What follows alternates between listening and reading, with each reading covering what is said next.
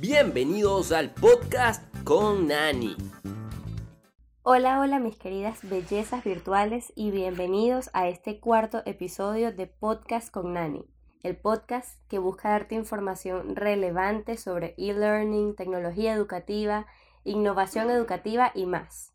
Hoy, como fue promesa a través de mis redes sociales, que si todavía no me sigues te invito a hacerlo, en arroba e-learning con Nani, hicimos un concurso y dentro de este concurso buscamos elegir el tema para este podcast y ganó gamificación en los ambientes virtuales, gamificación en la virtualidad, así que de eso vamos a estar hablando hoy. Y para comenzar, para aclarar, en caso de que alguno no lo sepa, vamos a definir el término gamificación. La gamificación busca lograr que mediante el juego la persona adquiera un conocimiento nuevo de manera divertida. Es decir, la gamificación se refiere a esa frase ya tan vieja, ya quizás tan usada, que por eso no es menos vigente, de aprender jugando. ¿Qué es lo bueno de la gamificación? Lo bueno de la gamificación es que su eficacia no entiende barreras, es decir, cuando aprendemos jugando, no importa qué edad tenemos, no importa a quién vaya dirigida esta técnica, no importa el tipo de formación, el sector con el que esté involucrada, es decir, podemos aprender de ingeniería jugando, tanto como podemos aprender sobre coaching jugando o podemos aprender sobre cómo funciona una máquina jugando, miles de temas, los que vengan a tu cabeza. Ya que la recreación es una mecánica que todo el mundo conoce, todos hemos jugado en algún momento de nuestras vidas y se disfruta de manera universal, porque desde que somos niños se inculca como algo que está para ser disfrutado. Imagínense ¿No sería chévere pensar que el aprendizaje es algo para disfrutar? ¿No debería ser siempre así? Es decir, cada vez que entramos en una clase, en un webinar, no deberíamos poder reírnos y disfrutar mientras aprendemos.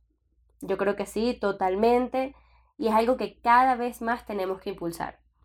Además de que la gamificación viene con un montón de ventajas. ¿Cuáles son? Primero, al divertirte y al estar pasando un rato agradable, chévere, como decimos los venezolanos, reforzamos la motivación de nuestro participante. Él quiere estar allí porque en ese rato lo va a pasar bien. Además de aprender, va a tener una experiencia transformadora hasta por las estrategias que vas a utilizar. Entonces no solamente estamos formando en competencias, sino que también estamos formando gente, humanos, personas con competencias eh, más allá de simplemente sacar una cuenta o no sacar una cuenta, saber operar una máquina o no saber operar una máquina. Luego, la gamificación también funciona tanto, es tan famosa, porque estimula la competencia amistosa. Y dentro de nosotros siempre hay algo de competitivo, siempre queremos eh, el ganar, el competir, porque nos recuerda justamente a los juegos. Pero esta competencia nunca lo va a hacer de manera malsana, es decir, nunca va a ser competir para dañar al otro, eh, para dejarlo por debajo de mí, para someterlo, no, sino que va a ser una competencia amistosa que lo que busca justamente es propiciar ese ambiente eh, de compañerismo y de juego. Luego, la gamificación también facilita el aprendizaje por error, ya que te permite ver lo que tú como participante puedes controlar y lo que no puedes controlar para saber qué cosas tienes que trabajar. Es decir, la gamificación nos muestra cuáles son los aspectos que todavía tenemos que mejorar y cuáles en aquellos ya somos muy buenos. Es decir, si yo estoy haciendo un juego, un role playing sobre, por ejemplo, cómo hacer un reclamo, eh, yo me puedo dar cuenta de en qué cosas no soy tan bueno, qué me cuesta más y en qué cosas soy brillante y talentoso. Pero me permite ver ese error desde un punto de vista que no es el látigo o el castigo, sino desde el hecho de todo lo que todavía tengo para aprender viéndolo desde una óptica distinta. Y finalmente, la gamificación también mejora la asimilación y retención de nuevos conocimientos, ya que está comprobado que nuestro cerebro está mucho más abierto al aprendizaje cuando está feliz, cuando está lleno de serotonina. Fíjense que, por ejemplo, las situaciones estresantes, cuando tenemos ese tipo de clases en que los profesores son inquisitivos, que nos preguntan algo pero con la intención de castigarnos, eh, inclusive de humillarnos, de burlarse, que suena muy horrible, pero es totalmente cierto, eso nos genera estrés y el estrés produce cortisol en nuestro cuerpo y con cortisol el cerebro simplemente no aprende.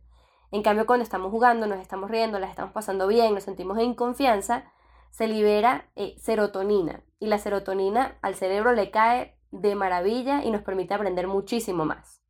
Entonces, esas son las ventajas de la gamificación, las voy a repetir. Primero, refuerza la motivación del participante. Luego, estimula la competencia amistosa. Tres, facilita el aprendizaje por error. Y finalmente, mejora la asimilación y retención de nuevos conocimientos. Ahora veamos distintas técnicas que podemos utilizar para aplicar la gamificación en el e-learning. Aunque, como les comentaba al principio, la gamificación se puede aplicar en cualquier ámbito, presencial o e-learning. Yo simplemente voy a ver cómo lo podemos aplicar en la virtualidad. Una primera manera es construyendo una historia.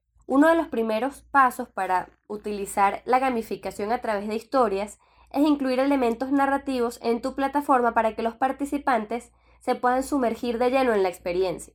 Es decir, si tu historia es que vamos a ver la manera en que una persona eh, cambió su vida del punto A al punto B, empieza por ese punto A. Si era que, por ejemplo, yo era totalmente desorganizado y este curso me va a enseñar a organizarme, a ser más productivo. Bueno, muéstrales ese punto A. Estoy aquí con todo mi desastre en mi vida, en mi casa, con mi pareja, con mi trabajo, con mis estudios, etc.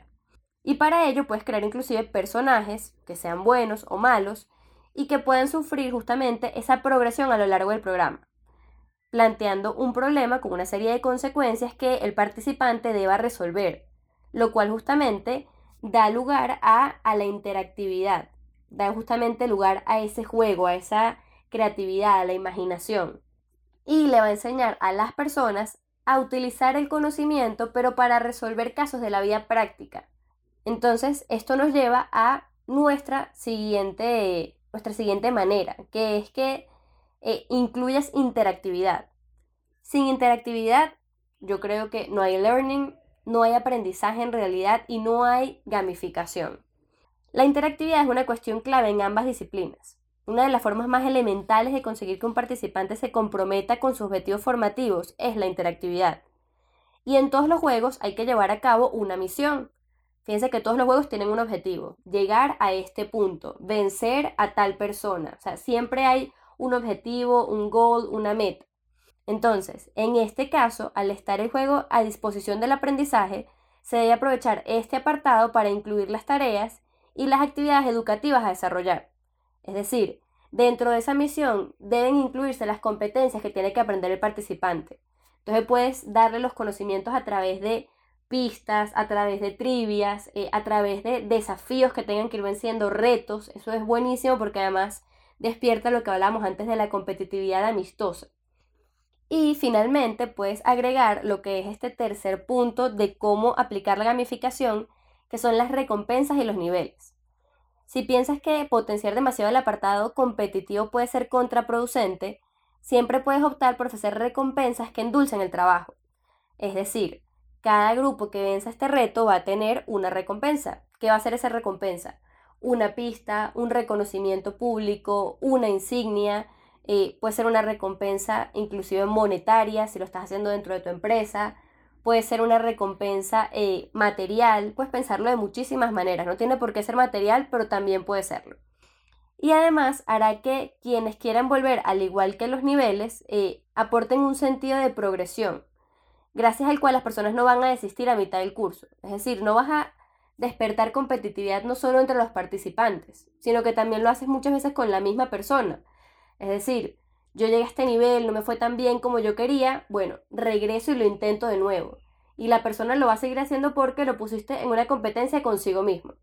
Esta competencia no debe nunca hacer sentir mal a la persona. Es decir, la idea no es que le digas que mal lo hiciste, es lo hiciste muy bien, pero tienes estos puntos de mejora. ¿Quieres intentarlo de nuevo? Sí, que la persona sienta esa disposición de lograrlo al máximo.